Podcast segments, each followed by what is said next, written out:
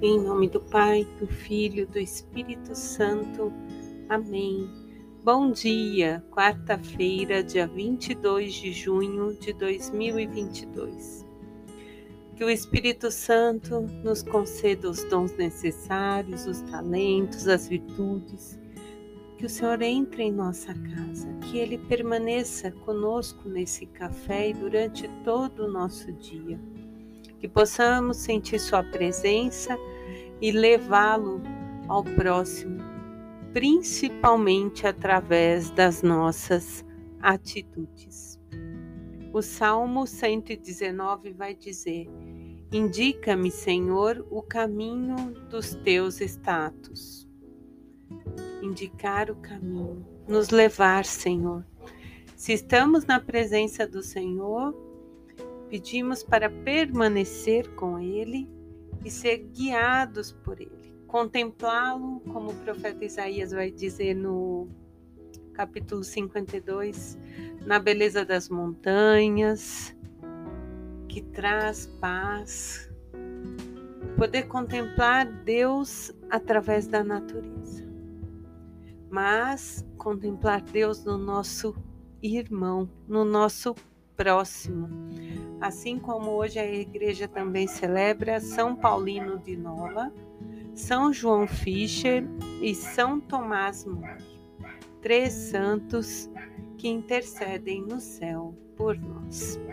E na leitura de 2 Reis, capítulo 22, do 8 ao 13, capítulo 23, do 1 ao 3, Josias é o novo rei e encontra o livro da lei, e ao escutar o que está escrito na lei, rasga suas vestes, reúne o povo e faz a leitura do livro para eles. E diante desse momento, ele se compromete a viver os mandamentos, os decretos, tudo que está escrito na lei do Senhor. Ao meditar essa passagem, que é um pouco longa, me remetia ao compromisso do nosso batismo.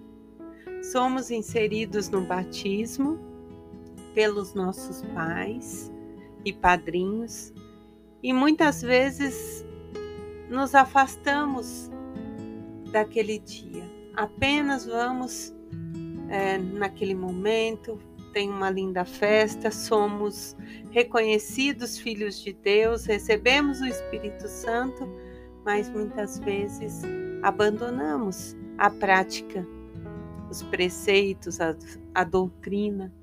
Vamos às vezes à Santa Missa, às vezes temos conhecimento é, dos ensinamentos do Senhor. Então, ao ler essa palavra, me vinha muito forte mesmo o voltar para a lei, voltar para a casa do Senhor, para viver a vontade dele. E aí no Evangelho de Mateus, no capítulo 7, do 15 ao 20, nós vamos ser exortados que Jesus tem nos chamado a atenção é, como bom pai, nós corrigimos os nossos filhos. Para ensinar, nós sempre vamos mostrar aonde há o erro. E é isso que Jesus tem feito nesses dias nas leituras do Evangelho. E ele começa dizendo: Cuidado com falsos profetas. Eles vêm até vós vestidos de ovelhas, mas por dentro são lobos ferozes. Pelos seus frutos os conhecereis. Acaso se colhem uvas de espinheiro? Assim toda árvore boa produz frutos bons, e toda árvore má produz frutos maus. Uma árvore boa não pode dar frutos maus, nem uma árvore má dá bons frutos. Toda árvore que não dá bom fruto é cortada e lançada ao fogo. Portanto, pelos seus frutos os conhecereis. Então, nós somos apresentados à lei, ao nosso batismo, somos inseridos dentro da igreja, mas desde o Antigo Testamento nós somos exortados sobre falsos profetas, aqueles que falam em nome de Deus, mas adulteram a real mensagem. Muitas vezes querendo agradar os ouvidos ou os ouvintes. E o problema não está na doutrina, mas na forma com que se ensina, que se é feita essa conduta. E nós vamos compreendendo a partir disso que é o nosso exemplo que vai arrastar. As palavras podem até comover, mas é o nosso viver diariamente que vamos dar testemunho e nós não precisamos de testemunhos milagrosos, não estou falando desse tipo de testemunho de sobrevida, de algo sobrenatural, não é isso. É o nosso testemunho cotidiano, o nosso dedicar ao próximo, o nosso fazer pelo outro com amor, com carinho. Isso agrada ao coração de Deus. Não adianta nada ter belas palavras, ter conhecimento da lei, falar da lei para o outro, mas entre os seus. Na minha primeira evangelização, aqui dentro da minha casa, se eu não tiver paciência com os meus, se eu não viver isso que eu falo, não adianta nada. Isso não vai agradar a Deus. Então, nós voltamos né, no que o Papa Francisco vem falando. Mais importante do que ensinar uma doutrina é a nossa coerência de vida. Se um profeta fala bem, mas vive mal, a mensagem que ele vai passar cristã acaba sendo deturpada pelo seu comportamento.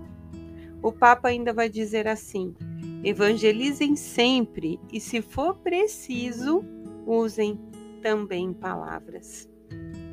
Ele diz que a evangelização, antes de ser um discurso, é uma vida comprometida. As palavras, elas apenas completam o exemplo da nossa vida, porque nem todos temos o dom de falar. Portanto, naquelas pessoas às vezes mais simples, nós vemos grandes exemplos de vida e que nós também possamos fazer da nossa vida e da nossa primeira evangelização, que é a nossa casa, um grande exemplo. Amando aos nossos filhos, aos pais, ao nosso cônjuge, aos nossos amigos, aqueles que estão próximos de nós, oferecendo primeiro a eles e dessa maneira se estendendo aos que vão se achegando até nós. Em nome do Pai, do Filho, do Espírito Santo. Amém.